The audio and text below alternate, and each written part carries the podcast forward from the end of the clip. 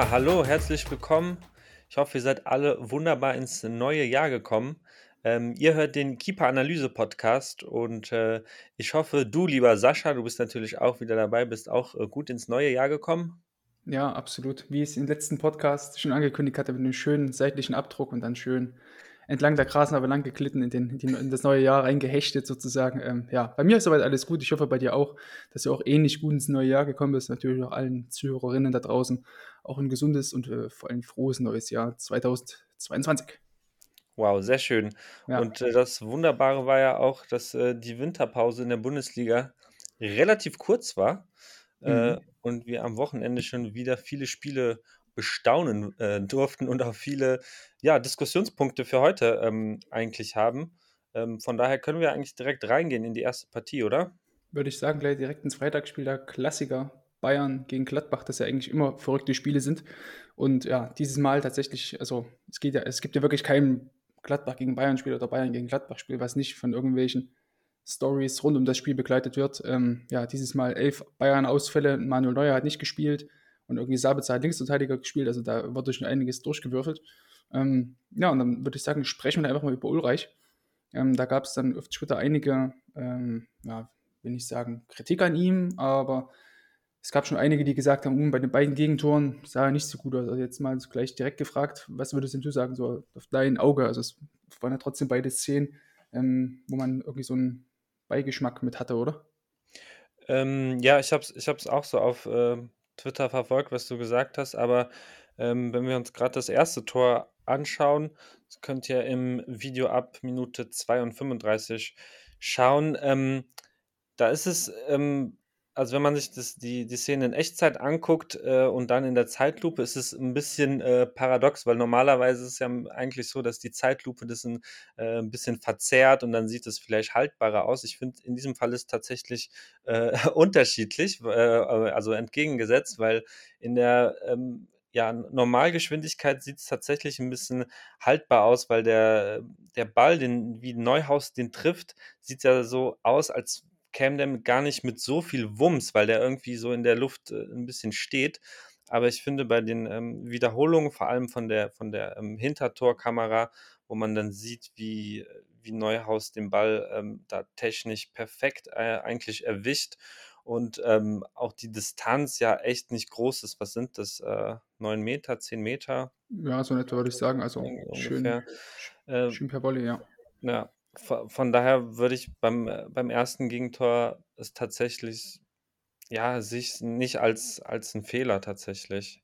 Hm, es ist halt eine komplette Harakiri-Aktion, ne? Also der Ball hat irgendwie noch bei Querschläger äh, von Embolo dort irgendwie noch in die Mitte gegeben und oder weiß gar nicht, wer war da noch, ein paar waren irgendwie noch mit dabei, die dort ja. so also den Ball wieder in die Mitte gegeben haben und dann muss Ulreich von der von seiner rechten Ecke in die linke Ecke ähm, stürzen. Also war jetzt auch keine Situation, die jetzt, sage ich mal, normalerweise irgendwie vorkommt, ne? dass, jetzt, dass du eine klare Sicht hast auf den Ball und du dich lange vorher positionieren kannst.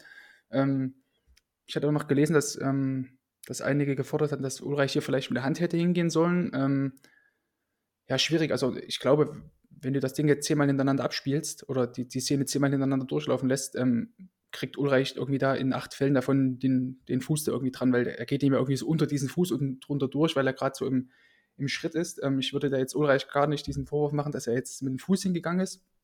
Mhm.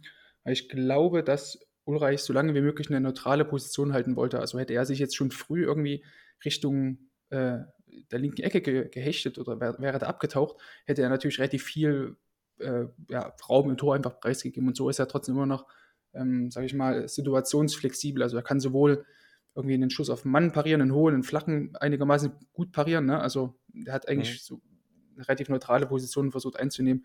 Insofern würde ich das jetzt gar nicht so zum Vorwurf machen. Ähm, es war einfach so eine komplette Wildwest-Aktion. Also wie gesagt, da geht ihm noch unter den Fuß durch, das ist ziemlich ärgerlich dann noch. Ne? Ähm, das wäre jetzt für mich auch nicht so ein glasklarer Torwartfehler, aber es ist halt immer so ein, so ein Vaterbeigeschmack dabei irgendwie bei diesem Gegentor, weil, ähm, wie gesagt, ich glaube, in acht von zehn Fällen oder vielleicht sogar neun von zehn Fällen dann geht ihm der Ball an den Fuß oder so, ne? Also, ja. Ja, voll. Also knapp, knapp war es ja schon mit seiner äh, Fußabwehr. Das ist auf jeden Fall. Ähm, ja, hat ja auch, man sieht auch, er hat auch relativ lange so einen aufrechten Gang. Also er will jetzt, er spekuliert eigentlich gar nicht auf so auf irgendwie so einen, so einen flachen Schuss oder so und selbst so ein so einen flachen Schuss dann oder mit der Hand den Schuss abzuwehren, ähm, wäre, glaube ich, auch schwierig gewesen. Also ich finde, er hat sich da eigentlich ganz gut verhalten, aber hat einfach nur das Pech. Sieht dann wirklich dann blöd aus, wenn du halt so ein Gegentor bekommst, weil du halt, weil dich halt nur ein Fuß durchgeht, so, so ein Volley, das sieht halt ja. halt immer blöd aus, so auf halber Höhe. Deswegen ähm, kann er auf jeden Fall besser machen. Es ist aber kein klassischer Mussball, so, ne? Mhm. Halten muss auf jeden Fall. Ja, würde, würde ich so mitgehen. Ähm, beim zweiten Tor, das fiel ja ähm, nach einer Ecke, Mhm. Kopfball von, ähm, Leiner.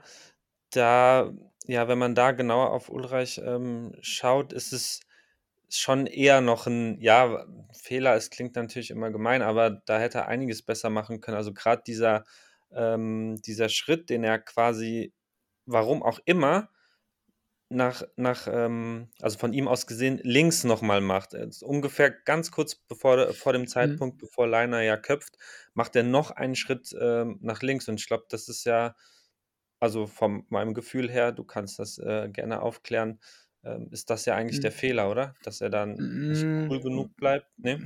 Ja, ne, würde ich nicht so sagen. Also, ich finde, Mhm. Ulreich es schon richtig, indem er quasi also, Leiner köpft den Ball ja schon ähm, so in Höhe des ersten Tordrittels, also wenn wir jetzt das Tor eben in drei Teile einteilen, ist halt eher schon im vorderen Drittel so noch nicht ganz auf Höhe des ersten Pfostens, aber schon weiter vorn. Hm, da finde ich es schon richtig, dass das Ulreich dann ähm, nach der Ecke oder bei Ecken stehen ja die Keeper immer eher im hinteren Drittel und versuchen dann eher, wenn der Ball kurz kommt, zum Ball zu agieren, also nach vorne zu laufen, anstatt dann erst weiter vorne zu stehen. Wenn sie dann merken, der Ball kommt lang äh, über sie hinweg, müssen sie dann nach hinten laufen, rückwärts laufen, mhm. sich irgendwie abdrücken, ist ja viel, viel schwieriger. Deswegen eher weiter hinten positionieren, dass du den Ball auch entgegenlaufen kannst. Folglich, wenn der Ball dann auch kurz kommt, wie jetzt hier in die erste Zone geschlagen, muss Ulreich natürlich dann seine Position anpassen äh, zur Mitte. Ähm, und vermutlich ähm, hat Ulreich auch hier in der Szene nicht so. Also er hat halt wieder Pech so. Er hat halt vielleicht diesen einen Tick, ist er noch zu spät, wie du vielleicht sagst, auch macht vielleicht einen Schritt zu viel, kommt dann dadurch vielleicht auch nicht rechtzeitig genug zum Stehen, um dann die Aktion zu kommen. Er ist ja auch dran, er kriegt die Hand ja klar dahinter, aber dann. Schafft das halt nicht, den, den Ball ordentlich noch äh, Druck zu geben, damit er den Ball um den Pfosten lenken kann. Das war, glaube ich, auch so ein, so ein Punkt, ähm, dass er da keine, nicht genug Körperspannung hatte, weil er eben nicht rechtzeitig stand, aber dass er erstmal den, den Schritt in diese kurze Ecke gemacht hat, finde ich, war erstmal okay. So, ähm, Leiner hätte ja von dort aus auch genauso gut ähm, aus kurze Eck köpfen können. So. Das wäre auch mhm. möglich gewesen. Passiert da auch ziemlich oft so. Nimm das damals das Tor von Drogba gegen Bayern im Champions League-Finale 2012. Mhm. So. Das war halt auch so vom, vom langen Pfosten auf die kurze Ecke gelaufen und dann einfach straight ins kurze Eck geköpft. Ne? Ähm, das, deswegen würde ich da jetzt Ulreich von der Warte aus gar nicht so großen, große Kritik geben, dass er in die kurze Ecke gegangen ist und hätte noch ein bisschen eher noch zum Stehen kommen müssen. Ähm, aber auch hier, es ist vielleicht ein Ball, den hält er dann vielleicht beim nächsten Mal, wenn, wenn die Szene jetzt nochmal laufen lässt. Kann mhm. auch sein, weißt du, weil er war ja wieder dran und da, er lenkt den Ball ja auch jetzt nicht irgendwie so komplett ins eigene Tor, dass der Ball irgendwie einen halben Meter neben ihm einschickt, nachdem er den Ball berührt hat, sondern ähm, ja, war ja auch mehr oder weniger, also der Ball platscht dann ja quasi so in dieses kleine innere Netz dann so rein. Also, wie gesagt, mit ein bisschen mehr Körperspannung, ein bisschen eher stehen, ähm, kann Ulreich da das Ding äh, parieren, aber wir wiederholen uns jetzt wieder. Ne? Das zweite Gegentor wieder innerhalb kürzester Zeit, wo, er, wo wir ihm jetzt nicht komplett von Kritik freisprechen können, weil es ein bisschen blöd aussieht, aber ja, auch das gehört irgendwie zu einem äh, Torhüter-Dasein leider dazu, dass du, ja. wenn du echt, echt mal gefordert wirst, wie jetzt im Falle von Ulreich, du, also als Bayern-Keeper, dann weißt du ja sowieso, wenn neuer fit ist, spielst du halt nie und dann musst du dich halt einmal oder ein bis zweimal pro Saison hast du halt eben diese Spiele, wo du halt auf dem Punkt da sein musst, ähm, sei es nur gegen Gladbach oder kann auch mal sein in der ersten Runde des Pokals oder so oder selbst in der Champions League ähm, Halbfinale, Viertelfinale, wie es damals bei Ulreich war ähm, als Neuer damals gegen Real Madrid ausgefallen ist und Ulreich dort spielen musste. Weiß nicht, ob du mhm. dich vielleicht daran erinnerst, als er auch mhm. diesen Fehler gegen Benzema machte mit diesem Abspielfehler. Ja. Ähm, da musst du halt eben da sein. Das ist halt dann auch undankbar, auch irgendwo ein Stück weit, ne? Aber ich finde, im Spiel hat man trotzdem auch gesehen, dass Ulreich eine gute Nummer zwei ist. Also ich würde jetzt nicht irgendwie ihn total verteufeln für diese beiden Dinger so. Ähm, man hat es auch in der Szene gegen, gegen Embolo war es, glaube ich, dann auch, ähm, wo er dort die, die linke Hand noch hochgebracht hat, im 1 gegen 1, auch, nach der ersten Halbzeit. Das hat er unfassbar gut reagiert. So. Ähm, auch gegen, gegen Florian Neuhaus wurde dann zwar auf Abseits entschieden, die Szene in der ersten Hälfte noch, aber auch da hat er, finde ich, im 1 gegen 1 super äh, reagiert und auch eine, ähm, einfach eine gute Leistung gezeigt. Aber wie gesagt, bei diesen beiden Gegentoren, ja, da hätte er eventuell ein bisschen besser reagieren können. Aber Haken dran, äh, wird die Bayern jetzt nicht großartig äh, in, ins Wanken bringen im Titelrennen, glaube ich. Ja, nee, das das denke ich auch nicht. Ähm, ja, du hast schon gesagt, Haken dran, dann können wir schon ähm, zum nächsten Spiel gehen und zwar ähm, Bielefeld gegen Freiburg. Und da schauen wir uns eine Szene von ähm, Ortega an, Minute 2 und 52 Sekunden. Mhm. Ähm, es ist ein ja, Flanke, Kopfball aus einer relativ ja, kurzen Distanz. Was, was Zentrale Position, ja, Zent- so sechs, Ja, sieben Meter vielleicht so, ne? Also ja, typisch Grifo-Löffel, den von, von links rein in den Strafraum und Jong kommt dann zu wiederholten Male dort zum, zum Kopfball, glaube ich, in dem Spiel zwei oder drei gute Kopfballszenen gehabt. Ähm, die eine hält jetzt Ortega, finde ich, ziemlich gut. Man sieht halt auch in, der, in dem Highlight-Video vom Sportstudio auch, wie er sich dann vor dem Schuss ähm, gut nach hinten absetzt, um seine Reaktionszeit zu maximieren. Und ja, zeigt dann, finde ich, einfach eine, eine sehr gute Parade im ähm, taktischen Sinn. Also jetzt nicht unbedingt, dass Ortega jetzt eine, eine riesige Sprungkraft irgendwie gezeigt hat oder so oder eine riesige Athletik zeigen musste, ähm, sondern weil er eben eine, eine, sehr gute Vorbereitung auf diesen Schuss einfach hatte. Ähm, schwingt nicht mit den Arm nach hinten, zeigt wirklich eine sehr, sehr solide, gute Parade und ähm, zeigt dann auch anders von, ist vielleicht ein anderes Setting, aber anders als, als Ulreich vorhin, ähm, dass er mit einer starken äh, linken Hand sozusagen den Ball um den Pfosten lenkt ja, und auch eine gute Körperspannung einfach hatte. Ähm, sieht einfach aus, aber macht es eben auch gut. Ne? Deswegen sieht es eben so einfach aus und das ist auch die große Kunst, äh, schwierige Dinge einfach aussehen zu lassen im Torwartspiel. Also gute Parade an der Stelle.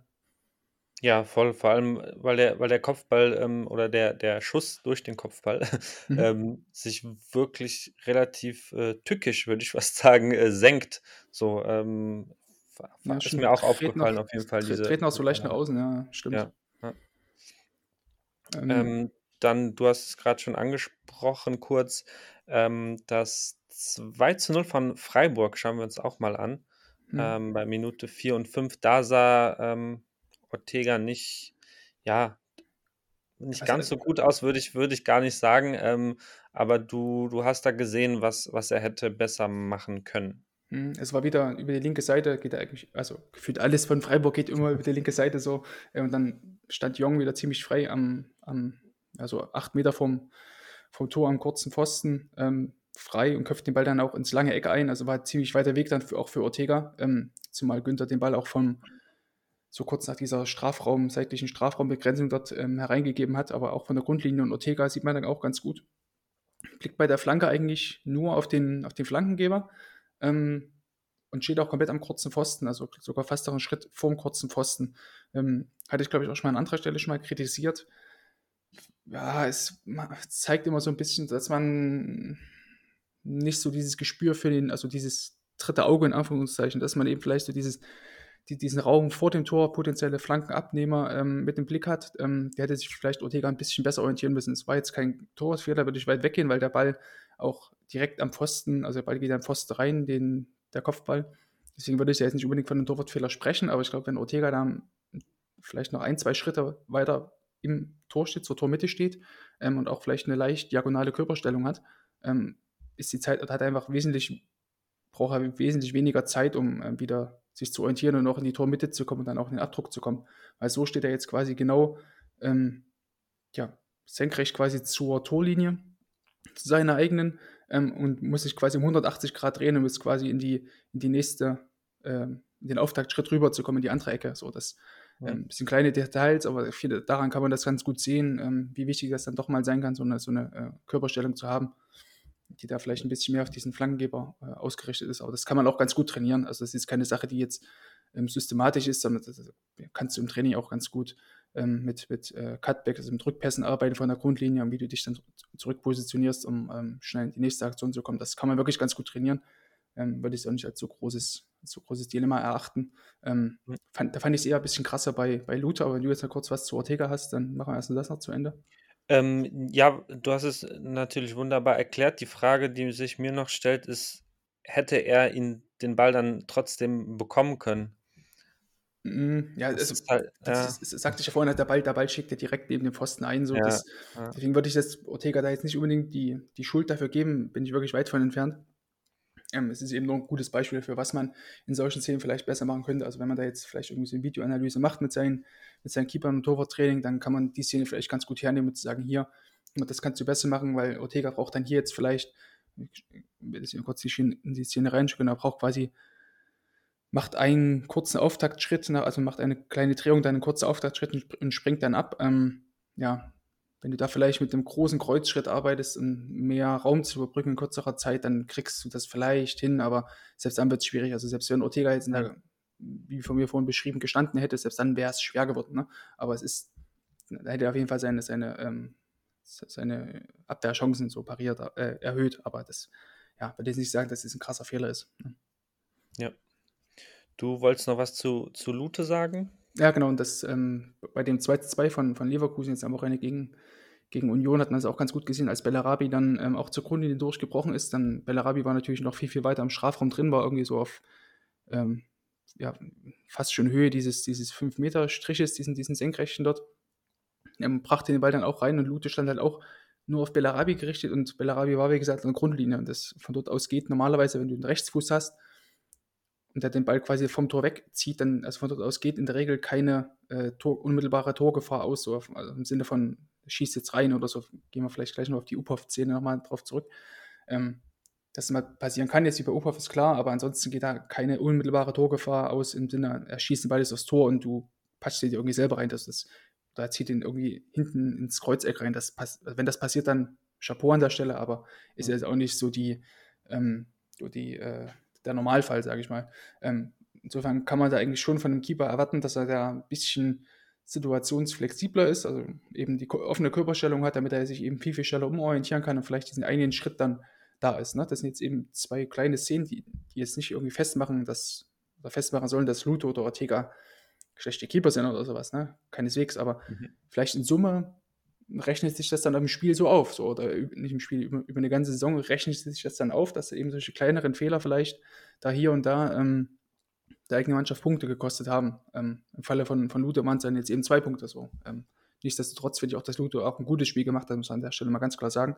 Ähm, hat jetzt auch wenige richtig krasse Highlight-Paraden gehabt, so, also alle auf einem technisch guten Niveau, aber es waren jetzt auch keine Weltklasse-Paraden, aber er hat halt alle Schüsse, die auf sein Tor kamen, hat er alle, finde ich, sehr, sehr solide und souverän aus der Gefahrenzone wieder rausbefördert. Ähm, deswegen ähm, ja, war das schon okay, was Lute dort gezeigt hat. Aber in dem, der Szene hätte ich mir auch gewünscht, dass er sich da ein bisschen situationsflexibel äh, ja, einfach zeigt. Ja. Wir bleiben noch bei äh, Freiburg gegen Bielefeld. Du hast eben äh, Uphoff angesprochen. Benjamin Uphoff hat sein erstes Spiel in der äh, Bundesliga für Freiburg äh, gemacht, wenn ich mich nicht irre. Und bei, ja, über beide Gegentore wollen wir ähm, sprechen. Das eine war ein Distanzschuss von äh, Okugawa, das könnt ihr sehen ab Minute 4 und ja, 38.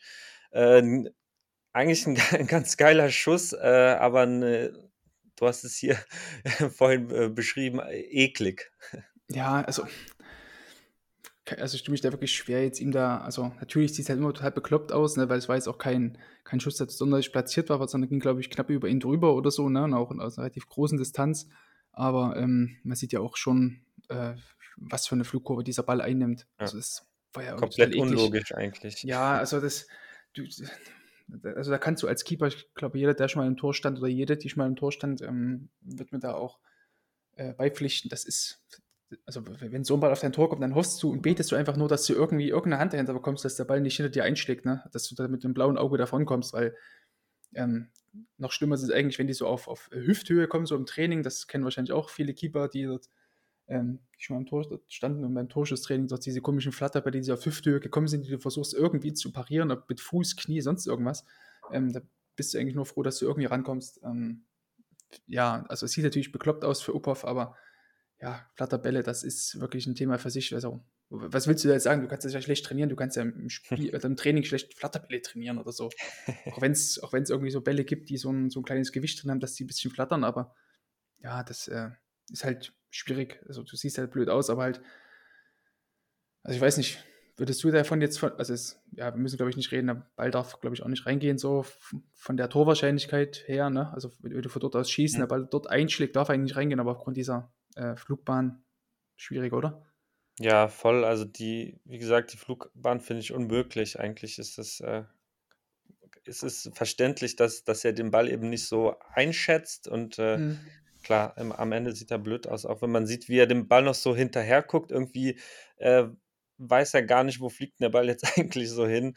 Äh, mhm. sieht, sieht blöd für ihn aus, aber es, ja, Ist ist dir eigentlich bei den äh, das habe ich mich nämlich gefragt, bei den äh, bei dem jetzigen Bundesligaball aufgefallen, ähm, irgendwas, ähm, Richtung Flatterschüsse, dass da 'n bisschen mehr irgendwie sind? Also, mir ist es eher nicht. Also, ich kann mich in dieser kaum irgendwie an solche Schüsse erinnern. Es war in der Vergangenheit eigentlich, äh, eher so, dass die Bälle mehr geflattert haben, oder? Oder bin ich da ganz falsch? Hm, ich glaube, also also Derbystar finde ich, die machen eigentlich generell ziemlich geile Bälle, so also für Mhm. Torhüter, weil die halt immer relativ schwer sind, die Bälle und auch, ähm also die die also warum Bälle flattern, ist ja eigentlich meistens der Grund damals auch dieser Jabulani bei der WM 2010 war ja Mhm. der Grund, weil der halt keine Nähte hatte. Es war ja 'n komplett flacher Ball und dadurch ist er halt irgendwie während der Luft wie so 'n Flummi gewesen, weil der halt hin und her geflattert ist, weil du ja weniger Widerstand da drauf hast so.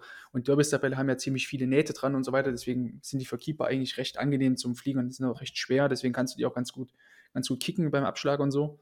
Ähm und letzte glaube ich, seit 3 oder 4 Jahren hat er jetzt die Bundesliga mittlerweile Derbystar-Bälle. Ähm, ich kann mich noch erinnern, letzte Saison oder vorletzte Saison, da, ähm, gab's auch immer mal so einige Flatterbälle, die auch Manuel Neuer so parieren musste. Ähm, ich glaube auch Luther hatte, glaube ich, mal 1 oder 2 Bälle dabei, die so rumgeflattert sind. Auch dieser dieser, äh, Nkunku-Schuss war, glaube ich, auch damals gegen Mhm, gegen ja. RB, ne, die Ja, Saison. ja, ja. Dieser Gewaltschuss, will ich fast sagen, aus 35 Metern. Ähm, das war auch so 'n komisches, krummes Ding. Aber ansonsten gebe ich dir recht, also so allzu viele waren da jetzt auch nicht dabei, aber ist da, glaube ich, auch schon für Keeper so 'n so 'n recht dankbarer Abnehmer. Ähm, Mhm. Kaspar Schmeichel hat da vor einigen, äh, Tagen mal 'n ga re ganz interessantes Interview gegeben oder war in 'nem Podcast zu Gast und hat halt gemeint, dass es halt für ihn auch unmöglich ist, mit wie viel Bällen du halt spielen musst als Keeper. Also, du hast halt die hatten halt irgendwie 4 Bälle. Du hast halt diesen Nike Premier League Ball, dann hast du diesen Mitre Mitre Ball oder wie das Ding heißt vom vom FA Cup. Dann Mhm. hast du im Carabao Cup diesen Puma Ball und dann in der ähm, in der Europa League hast du diesen Molten Ball. So, das ist das ist alleine 4 Bälle nur auf Clubebene. So, dann hast du ja noch meistens, wenn du ja Ja. irgendwo, ähm, weiß ich nicht, gegen Island spielst, hast du noch irgend so anderen verrückten Ball. Und dann, wenn du mit Dänemark spielst, zu Hause hast du vielleicht Adidas oder so. Also, da kommt schon viel zusammen. Das sollte man auch nicht unterschätzen, grad für Keeper, so wenn's auch um Abschläge geht, ne?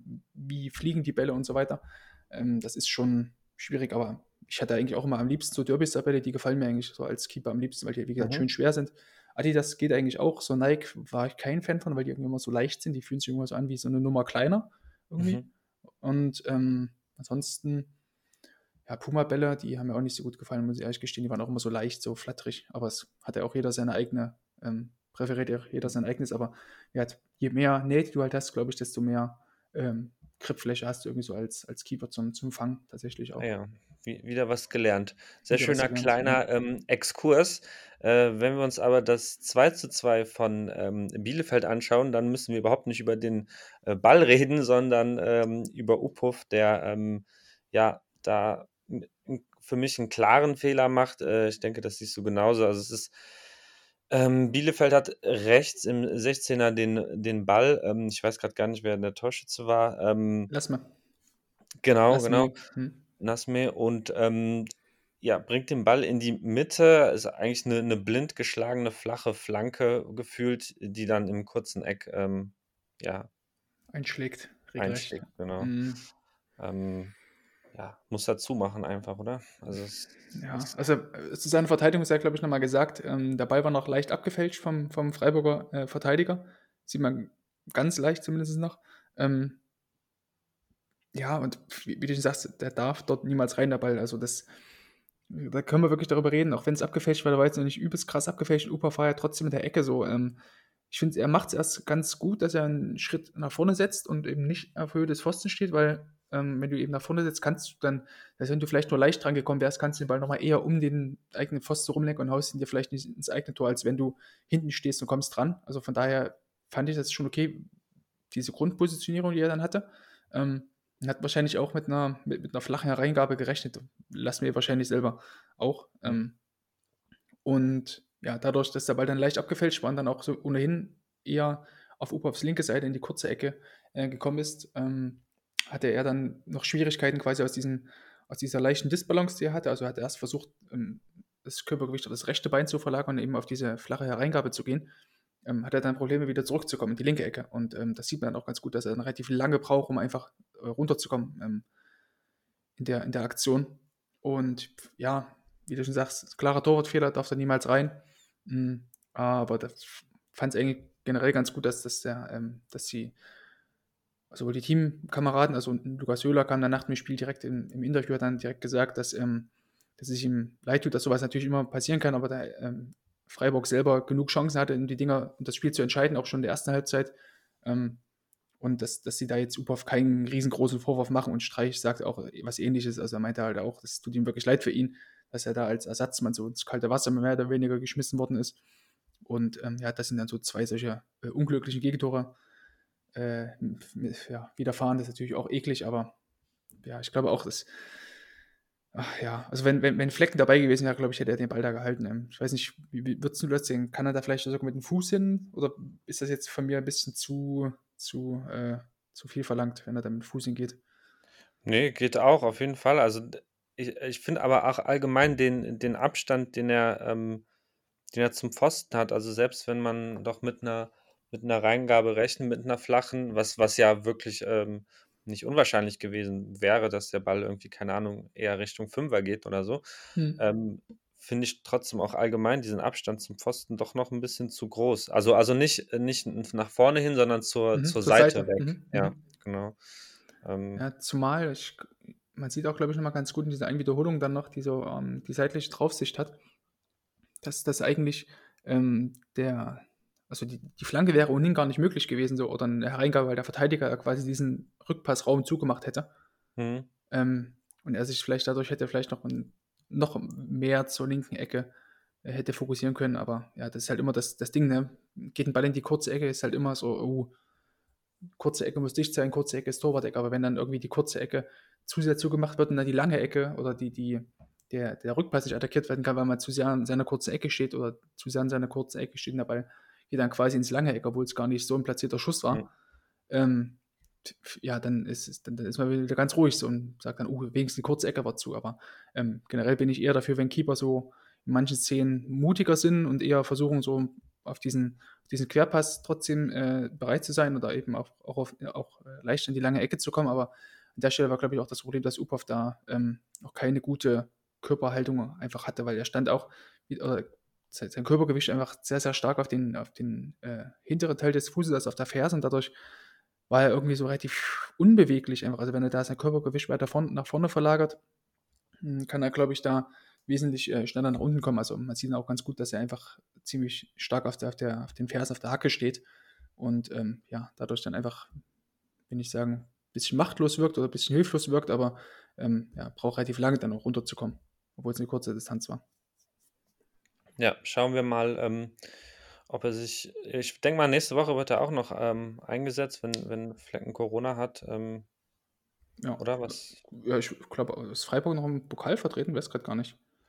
Oh, mal interessant. Ja. Aber ja, sei es drum, also ich glaube auch, dass das Flecken da jetzt ähm, äh, nicht allzu schnell jetzt wiederkommt jetzt äh, und ja. Upov dann vielleicht auch nächste Woche wieder spielt. Ähm, aber ich denke auch, dass das, also erstmal hat es mich gefreut, dass so Lukas Höhler und auch äh, Christian Streich dann äh, ihn erstmal Schutz genommen haben und das ist erstmal das Wichtigste. Ja, ähm, Keeper sollten da erstmal immer geschützt werden. Das, das ist gut. Und jetzt werden wir einfach sehen, wie es dann nächste Woche weitergeht. Genau, definitiv. Dann hat er ja nochmal die Chance und dann äh, sieht es für ihn hoffentlich äh, besser aus. Gut, ähm, hast du noch was hinzuzufügen zu diesem Spiel? Nee, also es war wie An, gesagt, ja. also mhm. das Hinspiel war, ich hatte mich eigentlich richtig auf das Spiel gefreut, ähm, weil das Hinspiel war ja eigentlich so ein richtig geiles Spiel zwischen Ortega und Flecken, ähm, die sich mhm. da wirklich ziemlich gebettelt haben damals mit diesem 0 zu 0 mit einer Weltklasse-Parade nach der anderen. Ähm, ja, dann schade natürlich, dass, äh, dass Flecken da krank war, aber ja. Ortega hat zumindest ein bisschen rausgerissen. Absolut. Ähm, dann schauen wir mal auf äh, Hertha gegen Köln und wir schauen wieder mal auf äh, Schwebe, über den wir auch schon öfter ähm, hier geredet haben. Und da haben wir eine ähm, wunderbare Parade von ihm rausgesucht. Minute 2 und 32. Ähm, Maolida läuft äh, frei auf ihn zu und ähm, ja, schafft es nicht, Schwebe zu überwinden, will rechts äh, vorbei, äh, den Ball rechts vorbeischieben, aber ähm, Schwebe wunderbar, ähm, wehrt wunderbar ab. Ja, also was mir in der Szene ganz so gut gefällt, so der, der Ball wird halt so irgendwie so komisch, auf das so eine komplett, komplette Gaga-Situation irgendwie, wie, mhm. weiß gar nicht, wer das Richter war, hat den Ball da, glaube ich, so oben reingelöffelt, Mauli da fällt der Ball so kurz vor den 16 dann auf den Fuß ähm, und dann braucht er auch wieder relativ lange, um den Ball zu kontrollieren. Aber ich finde, Schweber macht das dann ganz gut. Sieht eben, dass Maoli da Probleme hat und ähm, attackiert eben nicht einfach diesen Ball, als er noch in der Luft ist und irgendwie rumspringt, ähm, weil du dadurch natürlich dann anfällig wirst für Lupfer und äh, für vielleicht sogar einen Foul im schlimmsten Fall, ne? dass im, ähm, mindestens mal einen Elfmeter nach sich zieht, ähm, sondern wartet erstmal ab, sieht dann, okay, jetzt hat Mauli da den Ball so, dass er ihn sich nochmal vorlegen kann, wartet, wartet und dann rückt er eben, als Mauli da diesen äh, vorletzten Kontakt macht, rückt er dann ihm äh, in Anführungsstrichen auf die Pelle ne, und ähm, gibt ihm dann Druck, um, um dann so eben auch äh, die Distanz zu verkürzen. Ne, und ähm, kommt dann auch mit Schwung in diesen, in diesen großen Block und fährt dann auch das, das linke Bein aus. Also ja, fand ich rundum, sowohl technisch als auch taktisch, ähm, eine, eine, sehr, sehr ordentliche Parade. Da, zu dem Zeitpunkt stand es ja auch noch 0-0, also zu dem, da war es wirklich auch so, dass das Spiel, das Köln ja, glaube ich, auch noch drei Chancen hintereinander auch hatte, ähm, um da zu treffen. Und ähm, da kam eben dieser, dieses eine krumme Ding, so dass im schlimmsten Fall geht das halt rein und du stehst als FC dann da und denkst ja, wie kann das jetzt eigentlich passieren? Wir waren ja gerade am Drücker, ne? Aber dann hast du eben einen Keeper hinten drin, der, der das Ding auch hält ähm, und dann eine gute Aktion zeigt. Und dann im Gegenzug hat ja eigentlich äh, Köln dann direkt äh, das 1-0 dann auch gemacht durch Modest, diesen Kopfball. Hm. Also auch äh, psychologisch eine, eine, wichtige Sache für, für, für Schwebe und auch für die ganze Mannschaft. Und auf Twitter hat auch einer geschrieben, dass, dass die neun Punkte in den letzten Spielen jetzt auch sein Verdienst mit waren. Also er hatte auch keinen unerheblichen Anteil daran. Ähm, hat, finde ich, einfach eine sehr, sehr gute Ausstrahlung mit dem Tor. Wir hatten es auch schon oft genug gesprochen hier.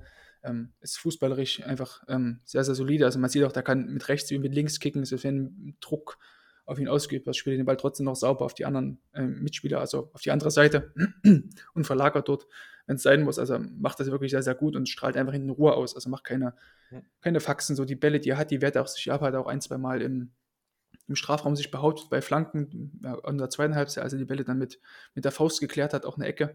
Ähm, ja, finde ich eigentlich wieder mal eine rundum souveräne Leistung von ihm. Ähm, wir können jetzt gerne mal über das, über das, äh, den Anschlusstreffer von, von, äh, von der Hertha sprechen beim Freistoß.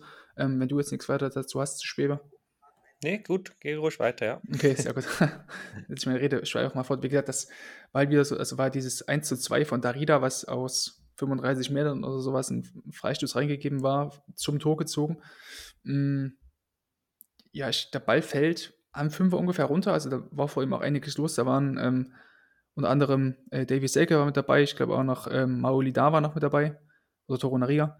Ähm, hätte ich mir, ja, es war jetzt kein Freistoß, der jetzt sonderlich mit sonderlich viel Effet oder, oder sehr flach geschossen wurde, wie das jetzt bei, bei den ähm, bei, bei diesem Frankfurt-Tor gegen Dortmund der Fall war zum Beispiel, mhm. dann war er relativ hoch. Also hätte ich mir schon gewünscht, dass Schwebe da vielleicht ein bisschen mehr Präsenz zeigt und dort den Ball sich am Fünfer ähm, holt oder zumindest mit der Faust klärt oder so, auch wenn es da natürlich ähm, eine ziemlich riskante Situation gewesen wäre. Aber ich glaube, da hat er mehr Chance, als wenn er jetzt in der Szene wirklich da hinten stehen bleibt, weil das war ja, mhm. weil der schon auch ja, hoch einfach reinflog. Also da wäre wär die Chance, weiß ich nicht, so 70, 30 gewesen, dass er den Ball äh, irgendwie souverän abwehren kann, glaube ich. Ja, du das? zumal der, der Ball ja auch ähm, ähm, nochmal aufkommt, ne, im 5-Meter-Raum, relativ ja, kurz vom Tor und das, ja, dass bis dahin nicht mal Schwebe selbst äh, an den Ball kommt, ja, kann, kann man kritisieren, denke ich schon. Aber ja, ist trotzdem immer fies, so ein Ball. Ja, klar, absolut. Aber ich würde schon sagen, da würde ich ihn jetzt nicht komplett aus der Schuld nehmen, tatsächlich. Mhm. Ähm, auch wenn wenn es ja schon krass ist, dass, dass ähm, Selke und äh, Mauli da dort eigentlich, dass wenn sie dran gekommen wären, wären sie auch komplett frei an Kopf, äh, zum Kopfball gekommen, das haben wir auch nicht vergessen. Ne? Also der standen dann gleich direkt, also Hübers ist auch gar nicht mitgegangen, ich weiß, weiß gar nicht, wer da noch mit dabei war. Ähm, Kilian oder so war das noch. Ähm, mhm. Also die Selke, Mauli da, die wären dort völlig frei zum Kopfball gekommen.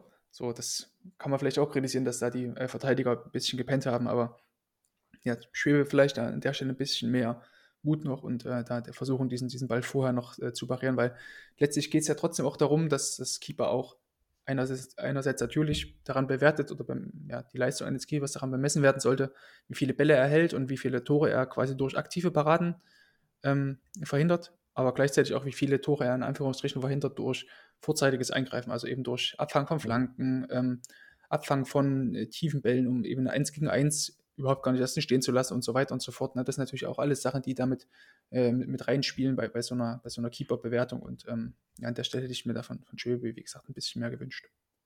Insgesamt ähm, scheint er aber ja wirklich seine Chance genutzt zu haben. Ähm, nicht nur in diesem Spiel, sondern eben auch ähm, noch äh, zum Ende des letzten Jahres, weil äh, Trainer Steffen Baumgart eben gesagt hat, dass er bis zum Bochum-Spiel dann im Tor bleiben wird. Im Prinzip ja doch das, was wir hier so ein bisschen, ich will nicht sagen Mhm. gefordert haben, aber was wir doch schon als den ähm, richtigen, logischen Schritt ähm, ja, bewertet haben, oder?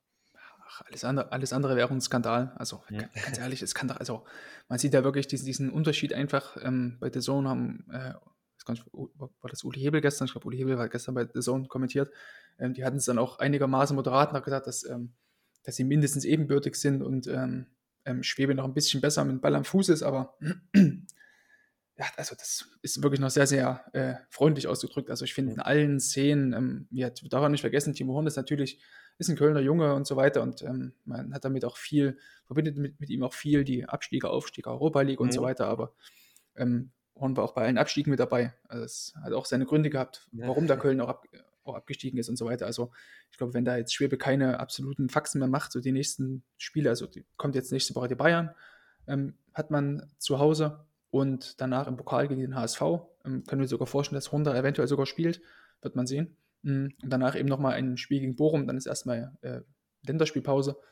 Ja, und dann, also, wenn sich Schwäbe da keine großen ähm, Patze erlaubt, dann sehe ich da eigentlich keinen Grund, warum Schwäbe da nicht spielen soll. So, also, Punkt aus. So, man, man, man ist deutlich besser mit, mit Schwäbe hinten im Spielaufbau. Schwäbe zeigt auch eine deutlich bessere und ruhigere Körpersprache auch bei, bei Paraden. Da gab es dann auch gestern in der zweiten Halbzeit so eine Szene, was glaube ich, äh, Richter oder sowas, der auf dem, oder Ekellen kam, ich weiß gerade, oder Pekarik, ach, irgendeiner von den Hatana neben, der ähm, ist dann, der ist dann ähm, aufs kurze Eck rechts zugetribbelt und äh, schießt dann eben ähm, halb hoch, hoch auf, äh, auf die kurze Ecke.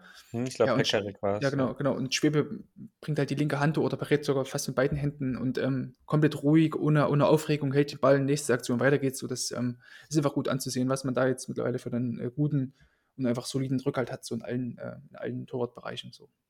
Ja, und was, das hast du ähm, ganz zu Beginn vorhin gesagt, dass eben Köln jetzt auch ähm, wieder mehr punktet. Ne? Also Mhm. ich meine, das ist natürlich nicht allein an ihm äh, festzumachen, aber da gab es ja wirklich, ke- keine Ahnung, ein paar Spiele am Stück, wo sie einfach nicht gewinnen konnten. Und jetzt Mhm. ähm, ja, haben sie wieder gewonnen. Also das Na, ist, denke wird, ich, wird schon, jetzt schon ein interessant, wird jetzt Ja. interessant gegen die Bayern tatsächlich. Das so ein Ja. richtiger, knackiger Härtetest, hoffentlich Bayern dann auch wieder mit voller Kapelle.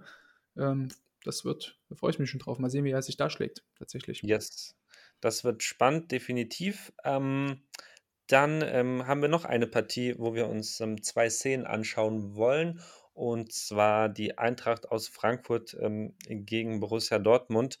Ähm, ganz zu Beginn des Spiels, das könnt ihr ab äh, 50 äh, Sekunden äh, in der, in der ähm, ähm, Zusammenfassung des aktuellen Sportstudios ähm, die Szene anschauen. Ein Schuss von Thomas Monnier, den äh, Trapp wirklich richtig, richtig gut ähm, ja, rausfischt. Ich, ich benutze gern das Wort fischen irgendwie. Ja, Ähm, absolut. also, aber da, da passt es auch irgendwie ähm, ganz gut in dieser Szene.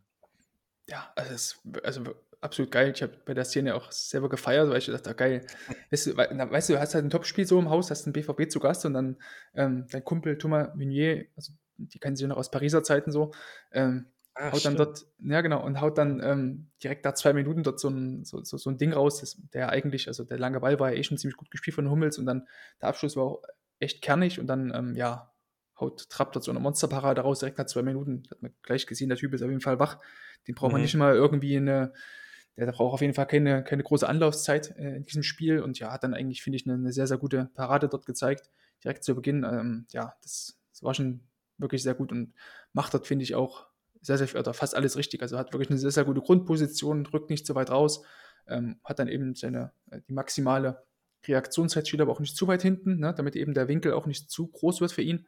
Ähm, ja, und kann dann dadurch, dass er eben so viel Reaktionszeit hat ähm, und ihm auch nicht über, ja, Hals über Kopf da entgegenrückt, hat dann eben auch die Chance, den, den, den Fuß sauber zu setzen zum Abdruck, ja, und dann auch die, die Ganzkörperstreckung, die er dann auch zeigt, das ist ähm, wirklich lehrbuchmäßig. Also das war wirklich eine sehr, sehr gute Parade, ähm, die da Frankfurt direkt früh von, von einem Rückstand äh, bewahrt hat, tatsächlich. Also Ja, hat mir absolut. sehr gut gefallen. Hat dann auch, glaube ich, schon in der, glaube ich, noch mal in der ersten Halbzeit auch nochmal so eine Szene gehabt, ähm, als als sein Kopfball auf sein Tor kam und dann ähm, nach einer Ecke war das, glaube ich, Hummels hat geköpft und er hat den Ball dann noch ähm, abwehrt und dann Malen, glaube ich, noch den Ball danach in den Pfosten haut.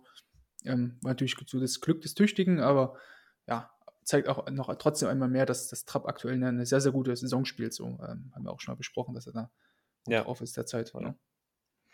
Ja. No, ja. Ähm, wollte, dann würde ich mal ganz, ja, füg mal zu. Ja. Nur, nur um das, diese Parade abzuschließen, halt wirklich von der Ästhetik, glaube ich, die, die schönste Parade des Spieltags. Das ja, definitiv. Also die, die das, das, ist definitiv. wirklich herrlich, also wirklich. Mhm. Ähm, da würde ich mal ganz kurz noch Bezug nehmen auf äh, Christian Stein. Äh, liebe Grüße an der Stelle. Ähm, hat einen ganz interessanten Ansatz auch gehabt, oder eine interessante These äh, zu Trapp gehabt an der Stelle. Mhm. Und zwar, dass er sagte, dass das Trapp zwar in großartiger Form ist, aber aktuell auch nicht so massiv überperformt. Also er zeigt natürlich eine gute Leistung, ist aber auch nicht so, dass man jetzt sagen würde, oh, der Typ, der spielt ja jetzt auf einmal die Saison seines Lebens so. Also Trapp war ja mhm. in den äh, vergangenen Jahren ja trotzdem für Frankfurt, also die letzte Saison so ausgeklammert, ähm, immer ein ganz, ganz wichtiger äh, Spieler, ja. ein ganz, ganz wichtiger Faktor. So. Und dann hat er eine komische, ja, Anfangssaison gespielt. Ähm, ich erinnere auch mal dieses, also dieses Hinspiel gegen Dortmund, auch gegen Bochum, da auch nicht so richtig gut gespielt. Und da kam ja dieses Bayern-Spiel dann so als Knackpunkt. Ähm, und seitdem läuft es ja, ist ja mindestens immer Normalform oder zumindest so, äh, so mindestens überdurchschnittlich, ähm, manchmal auch herausragend, ähm, wie gegen RB oder so. Ähm, oder auch in dem Spiel war, find, war auch, finde ich, sehr, sehr gut gewesen. Ähm, ich würde auch da schon mitgehen, dass das Trapp aktuell richtig gut spielt, aber sich eher schon der aktuellen Normalform, die er sonst früher immer hatte, ähm, ja, wieder mindestens mal angenähert hat, ähm, wenn nicht sogar die durchgängig übertrifft. Deswegen, ähm, ja, Christian würde ich an der Stelle dir auf jeden Fall beipflichten, dass das Trapp derzeit schon ähm, guter Mann ist, aber früher war auch schon ein sehr, sehr guter und die letzten Saisons, so die letzten anderthalb Jahre, die ähm, waren Ausrutscher für ihn. Ähm, jetzt geht es endlich wieder bergauf. Freut mich auf jeden Fall für ihn. Und eine Sache, die mir noch aufgefallen ist, ähm, mhm. die ist mir dann, äh, mag, mag wahrscheinlich schon eine kleine Lappalie sein, aber ähm, die Innenverteidigung hat ja bestanden aus, ähm, aus Tuta, Hinterecker und äh, Indika in dem Spiel von Frankfurt, die Dreierkette. Mhm. Ähm, und mit jedem könnte oder hätte Kevin Trapp theoretisch in seiner Landessprache sprechen können. Also ähm, Trapps Frau ist ja, äh, glaube ich, Brasilianerin, also spricht halt Portugiesisch.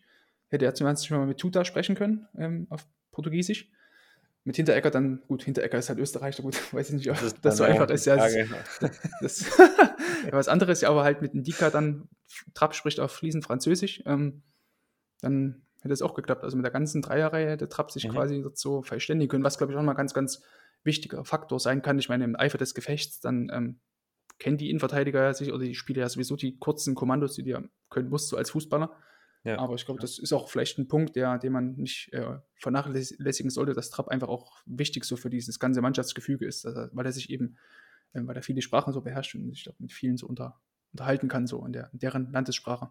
Also ich ja, unterstelle voll. jetzt Trapp einfach mal, dass er sich mit seiner Frau ab und zu auch mal auf Portugiesisch unterhält, zumindest so ein paar Wortfetzen so kann. Ja, sicherlich. Stimmt. Ja. Genau. Auch äh, natürlich auch äh, einfach, dass er jahrelang bei der Eintracht ist, ne? Also auch äh, wird er sicherlich im, im, im Kader eine, auch so eine richtige Rolle spielen, jetzt auch ähm, mhm. unabhängig mhm. von seinen guten Leistungen zurzeit. Also ja, wirklich eh. ein wich wichtiger Mann. Ja, ja. Gut, dann ähm, schauen wir uns ähm, noch das 1 zu 0 an von, äh, von Eintracht Frankfurt. Ähm, das könnt ihr sehen ab Minute 2 und 4 Sekunden. Und jetzt muss ich wirklich versuchen, da irgendwie äh, Neutralität walten zu lassen, mhm. weil der Torschütze mein absoluter äh, Lieblingsspieler ja. in der Bundesliga ist, äh, Rafael Santos Boré. Ähm, ja, also Freistoß Kostic ähm, mit seinem wunderbaren Linken äh, bringt den Ball, ja, so ungefähr eigentlich ja, auf den Elfmeterpunkt ziemlich mhm. genau. Mhm. Und äh, Boré wuchtet den irgendwie rein, aber Kobel ist ja dann doch irgendwie dran und hm, stolpert dann irgendwie noch so ein bisschen im Tor rum. Ähm, ja, hat nicht alles gepasst bei ihm. Hm, ja, also Lothar Matthäus hat irgendwie während des Spiels gesagt, Kobel hätte den Ball nach vorne abwehren müssen. Das habe ich auch noch nie gehört, sowas. Mhm. ähm, aber ich, ja. ja, ja, so, also mein lieber Mann, ey. Ähm, das können wir vielleicht nachher noch zu, darauf zurückkommen. Ähm, das, äh, das, das, Entscheidende an der Szene ist, glaube ich, einfach nur, dass, dass äh, Kobel da versucht, den Ball zu fangen. Ähm, und bei dem Versuch dann auch eine relativ große Körperstreckung hat, also im Sinne von, ich, er versucht noch mit der rechten Hand noch mit zu Ball zu gehen, dadurch fällt, dreht er sich so ein bisschen nach hinten weg, weil er versucht dann noch seine rechte Hand mit dahinter zu bekommen. Hm, wenn er nur die linke Hand nimmt und quasi seine, versucht seine, seine Körperhaltung offen zu halten, dass er quasi so wie, wie so parallel zum Ball fliegt, ne?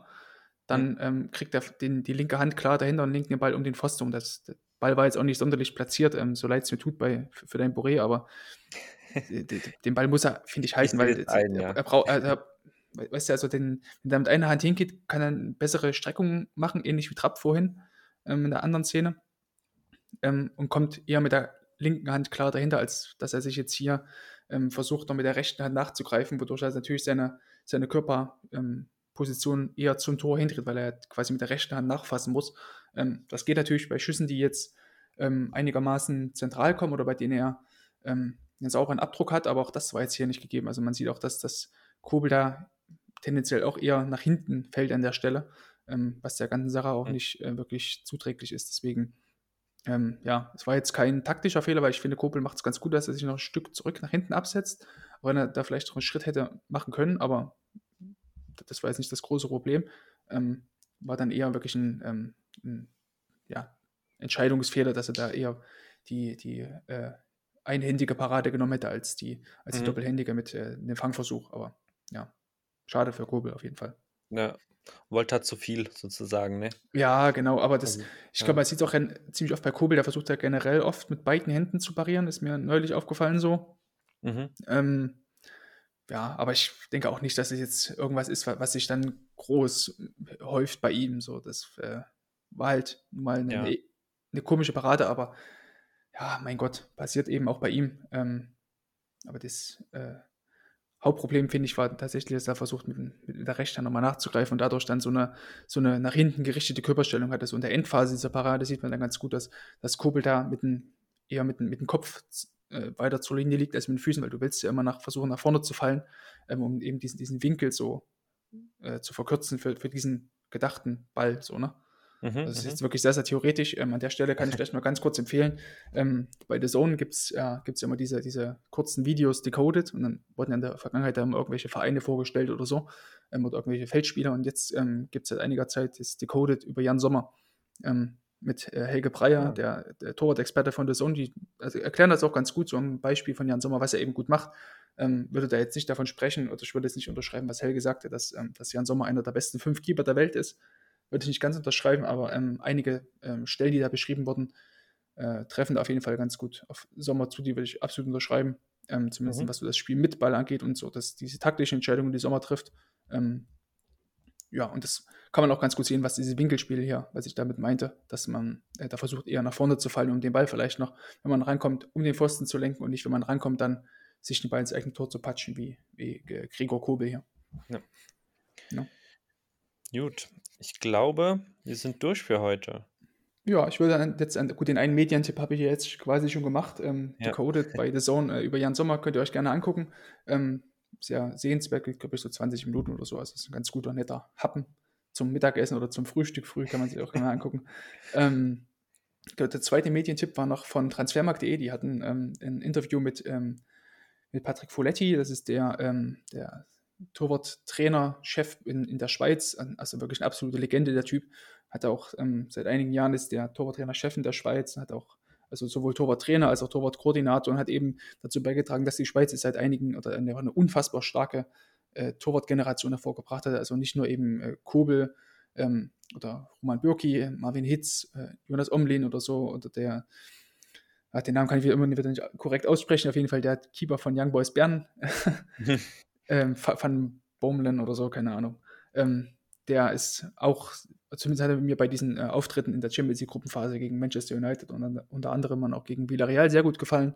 Ähm, mhm. Das ist eben Verdienst äh, unter anderem von Folletti, dass er da einfach eine sehr, sehr gute Trainingsarbeit leistet, auch generell die, die Schweiz dann einfach sehr gut aufgestellt ist und ähm, ja, seine Meinungen, die er da auch teilweise hatte gegenüber so vermeintlichen Experten, so über, über das Torwartspiel im Fernsehen, ähm, war auch ziemlich, ziemlich interessant. Er sagt halt auch, dass ähm, das Gefühl, irgendwie jeder Experte, der irgendwie was normal zum Spiel sagt, dann irgendwie auch denkt, er könnte irgendwas zu Torhütern dazu sagen und irgendwie meinen, er könnte das sagen, den muss er aber halten, ohne dass da äh, Torwart spezifisch irgendwie drauf mhm. eingegangen wird. Ähm, das nach vorne an der Stelle über äh, die Aussage von Lothar Matthäus, er müsse den Ball doch nach vorne abwehren. Ähm, das stört mich halt immer so an, den, an dieser Sportberichterstattung, dass dann immer nur gesagt wird, oh, den muss er doch halten, aber dann wird aber nie darauf eingegangen, was er denn hätte besser machen können.